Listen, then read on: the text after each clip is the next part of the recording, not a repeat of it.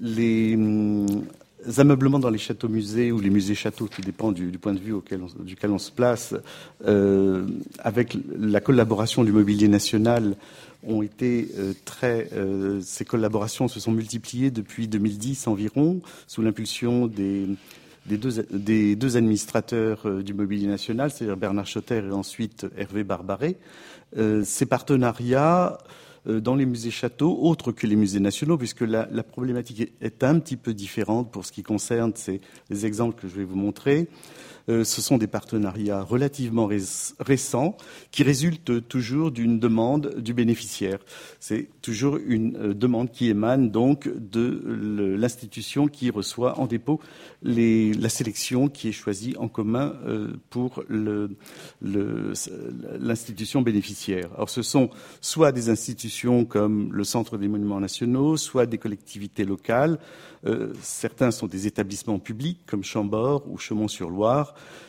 Beaucoup avaient déjà fait l'objet de dépôts dans les années 1990 de la part du mobilier national. C'était des dépôts qui étaient plus des dépôts de meubles pour faire nombre, plutôt que des restitutions d'ameublements basés sur un programme scientifique. Ce qui fait toute la différence, à mon sens, entre ces dépôts euh, premiers et ceux qui ont été réalisés depuis environ 2010.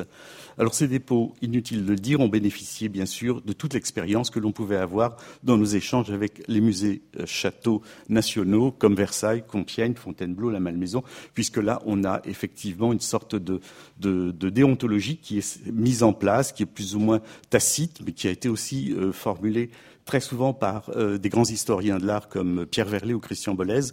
Et cette base a permis donc d'avoir une sorte de, substrat, de poser une sorte de substrat qui, a permis ensuite pour d'autres châteaux, moins prestigieux peut-être, mais tout aussi intéressants, euh, de pouvoir présenter des ameublements que l'on essaie de, euh, de, présenter comme ayant une sensibilité scientifique. Alors ces approches récentes ont pris naissance donc autour de 2010 et sont toujours élaborées en relation étroite avec le personnel scientifique des institutions bénéficiaires. Ces programmes muséographiques reposent sur une connaissance du bâti. On part toujours effectivement de l'histoire du lieu, euh, des sources archivistiques, qu'elles soient manuscrites, imprimées ou euh, photographiques. Euh, je vais commencer peut-être par le plus paradoxal de tous ces exemples, c'est-à-dire celui du château de du musée Balzac, qui est le château de Saché en Indre-et-Loire, qui relève du département euh, d'Indre-et-Loire. Euh, c'est un exemple atypique d'une restitution basée sur une œuvre littéraire. Donc là, absolument pas euh, pas d'inventaire, pas de source archivistique à proprement parler, mais on renverse les données du problème, on aborde la restitution uniquement par le descriptif du château de Clochegourde dans le Lys dans la vallée. Alors, c'est posé tout de suite la question de l'adéquation du lieu. C'est le château de Saché, qui, vous le savez, était la, demeure des Margonnes, donc qui accueillait régulièrement Balzac, euh, qui venait là-bas pour se ressourcer en quelque sorte, et puis pour pouvoir alimenter son inspiration. Certains des, plus grands, euh, des plus grands ouvrages de la comédie humaine ont été rédigés par Balzac euh, à, Saché. Je vous rappelle ses dates. Il est né en 1799, il meurt en 1850, ce qui veut dire que Balzac, c'est essentiellement les règnes de la Restauration et euh, de Louis-Philippe ce qui impose une contrainte sur le plan du choix des objets, puisqu'il est parfois assez difficile euh, d'identifier le style exact d'un meuble de cette époque euh, et de pouvoir déterminer s'il est soit du règne de Louis-Philippe, soit du règne de Napoléon III. Car toutes les caractéristiques en réalité du, du règne de Napoléon III existaient déjà sous la monarchie de Juillet, comme vous le savez. Alors ce château de Saché est une maison forte de la fin du XVe siècle qui a été augmentée par la suite. Euh, elle a conservé une distribution ancienne correspondant à celle du lys dans la vallée, ce qui était déjà euh, une adéquation heureuse, avec aussi une partie des décors anciens, dont tout un, ensemble de papier peint, et la volonté, à la fois la volonté du personnel scientifique du château de Sachet, en particulier d'Isabelle Lamy, qui est présente dans la salle ici, et du mobilier national, c'était de faire coïncider le décor conservé qu'a connu Balzac avec la projection littéraire tirée de la comédie humaine, en particulier donc du Lys dans la vallée. Euh, Je laisse défiler quelques images euh, correspondant donc au texte d'Honoré de Balzac d'Ulysse dans la vallée. Les, ça sera comme des espèces, ces sortes d'images subliminales, et puis je parlerai plutôt des aspects pratiques pendant que ces images défileront. Il y a effectivement plusieurs questions qui se sont posées. Il fallait aborder là aussi l'ensemble dans son entier, c'est-à-dire prendre le texte au pied de la lettre, euh, considérer qu'il fallait euh, restituer les textiles qui étaient évoqués dans le château de Clochegourde pour Henriette de Morsauf, qui était, comme tous les personnages balsaciens, dont une partie de son caractère se révélait dans l'ameublement dans lequel elle vivait au quotidien, puisque c'est une des théories euh, à laquelle il croit ou il ne croit pas, mais peu importe, c'est celle qu'il développe. C'est une des théories d'Honoré de Balzac, comme quoi l'ameublement trahit toujours celui qui, euh, dans lequel il, vit. Ici, on a donc tenu compte de tous ces éléments euh, du texte. Parfois, il a fallu serrer le texte d'assez près, comme la restitution de, de chaises couvertes en tapisserie ancienne on a été jusqu'à euh, remettre un buffet boule. Il y en avait deux dans la pièce, euh, suivant la, description euh, du lys dans la vallée. On s'est tout de même réservé simplement ce meuble qui a l'avantage d'être parfaitement daté de 1834, d'être une œuvre de, de Jacob Desmalter que vous connaissez très bien.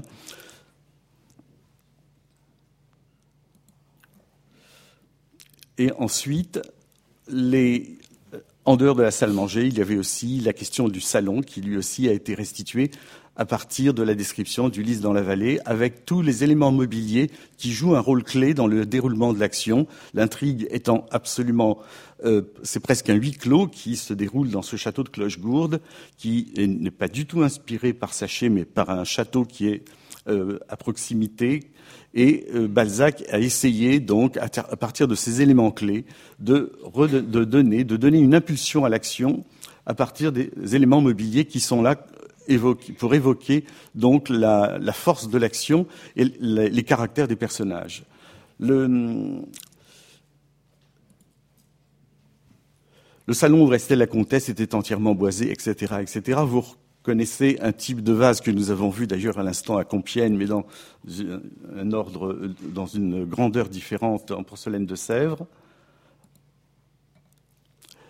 Il y avait une autre problématique par rapport à l'aménagement, à l'évocation du lys de la vallée de ce salon, c'est que ce château avait été meublé et donné comme musée en 1951 par M. Métadier, et les meubles qui se trouvaient dans la pièce étaient des meubles plutôt de la fin du XIXe siècle, même presque du début du XXe siècle.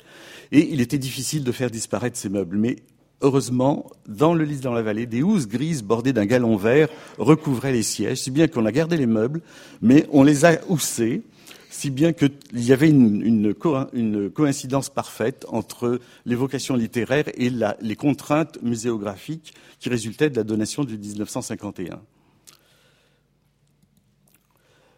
Là encore, il fallait dans le salon prendre dans sa totalité la restitution et les ateliers du mobilier national ont restitué, comme pour la salle à manger, les trois paires de rideaux avec les larges embrasses en coton qui retenaient les rideaux de percale blanche sans frange, spécifiait Balzac. le, côté, le côté symbolique de ces meubles est très euh, est constant dans l'œuvre de Balzac.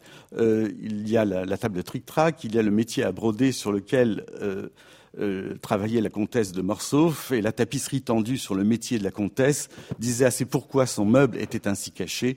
Cette simplicité arrivait à la grandeur, ne croyez pas du tout ce que dit Balzac, mais ce qu'il faut retenir, c'est que les, les housses étaient là tout simplement pour cacher l'indigence de l'indigence matérielle des Morsauf et que la comtesse était obligée de, euh, de, de, restaurer elle-même, donc, sur le métier à broder, ses propres, ses propres euh, tapisseries. Tout cela arrivait peut-être à la grandeur, certes, mais dans la première version du Lys dans la vallée, c'était essentiellement le, la misère sentimentale de la princesse, de la comtesse, pardon, qui était surtout évoquée euh, dans, la, description de ces intérieurs du château de Clochegourde.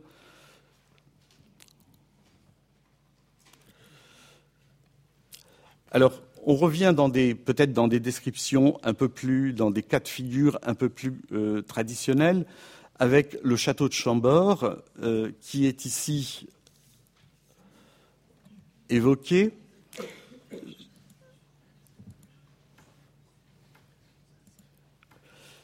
Il est important, comme pour les appartements de Versailles, pour les appartements de mesdames au rez-de-chaussée de Versailles, il est certainement très important de pouvoir restituer une économie palatiale dans un château. Mettre des, meubles dans un château, ce n'est pas seulement euh, juxtaposer des éléments mobiliers les uns à côté des autres, c'est rendre une, lecture immédiatement perceptible aux visiteurs, lecture qui est peut-être aisée à évoquer, mais qui est beaucoup plus compliquée qu'il n'y paraît, car il y a en fait on peut dire une œuvre dans l'œuvre quand on restitue ce genre de, quand on fait ce genre de démarche. Et il y a toujours une polysémie de, l'œuvre elle-même qu'il faut essayer de traduire, car une pièce avait parfois plusieurs, plusieurs usages, car une pièce de mobilier pouvait avoir plusieurs significations à l'intérieur d'un meuble, et peut-être qu'à trop vouloir dire par des interventions autres, dans des éclairages indirects, euh, on arrive à restreindre justement cette lecture, ce qui à mon sens, n'est peut-être pas une très bonne, une très bonne démarche. Alors, un exemple pour Chambord euh, d'apports du mobilier national venant compléter tout un ensemble de cressons qui a été acquis par le château de Chambord il y a peu, avec euh, les deux bergères déposées par le mobilier national. Peut-être que l'exemple le plus parlant, malgré la modestie des sièges qui sont déposés, c'est l'ensemble qui est estampillé Louis Delannoy, qui est réalisé aux alentours des 777-778 pour l'école de médecine à Paris et qui euh, a été presque in extenso euh, déposé à Chambord et permet dans cette grande antichambre qui est l'antichambre de l'appartement de parade, de redonner une idée de ce qu'est un ameublement d'une antichambre dans une grande maison. Et on a l'impression ici qu'il y a une adéquation euh, depuis toujours entre les deux banquettes canapés que vous avez ici de chaque côté du buffet, la série de 16 chaises à pied de biche qui rythment l'ensemble de, qui, rythment la, la, simèse sur le balambris.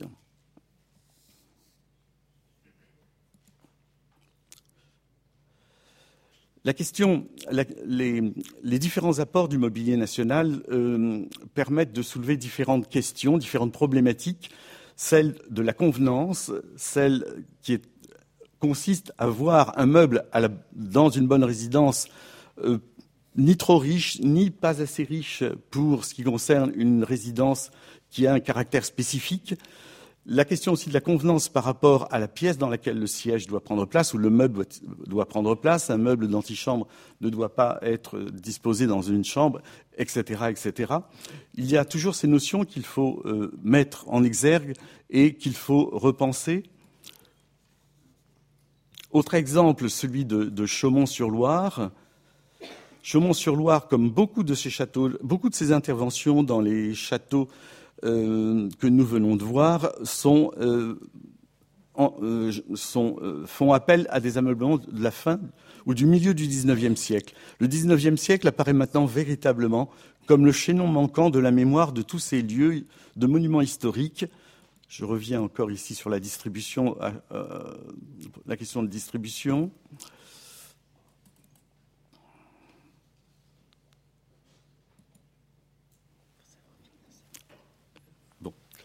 Alors, il y a la, présentation ici, par exemple, du château de Chaumont-sur-Loire, avec évidemment dans les sources archivistiques l'importance euh, des, photographies anciennes. On peut jouer au jeu des, sept erreurs quand le Mobilier national essaie de présenter euh, certains de ces, de ces reconstitutions. La plus récente étant celle euh, du château d'Azel-Rideau, qui doit être inauguré le 4 février prochain. Concernant, dans un premier temps, le salon qui se trouve en bas à droite, qui est le salon occupé par quatre générations de marquis de Biancourt, avec des documents photographiques, dont celui que vous avez sous les yeux, et puis la réalisation euh, presque à l'identique. En tout cas, l'illusion, je pense, est assez poussée à l'extrême, avec cet historicisme voulu par toutes ces grandes familles au XIXe siècle, qui, qui ont fait véritablement le lien entre ces créations architecturales de la Renaissance ou du XVIIe siècle, avec un mélange de tableaux historiques mis en valeur donc par un textile très présent, qui là aussi a une vocation à souligner le caractère historiciste de ces restitutions.